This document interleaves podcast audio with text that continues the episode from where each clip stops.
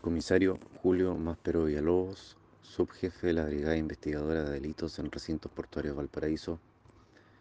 doy cuenta que detectives de esta brigada especializada detuvieron a cuatro personas por su responsabilidad en la receptación de las especies que habían sido sustraídas el mes de julio pasado desde el interior del extraportuario Sam, en donde se sustrajeron tres contenedores cargados con vino espumante.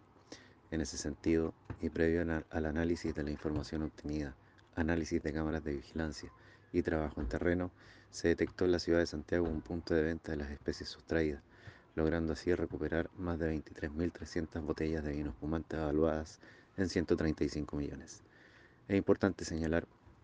que cuando ocurrió el delito de la sustracción de los contenedores, ya esta misma brigada detuvo a tres personas e incautó más de 11.000 botellas del mismo vino espumante. En razón de este procedimiento, la Fiscalía Metropolitana Sur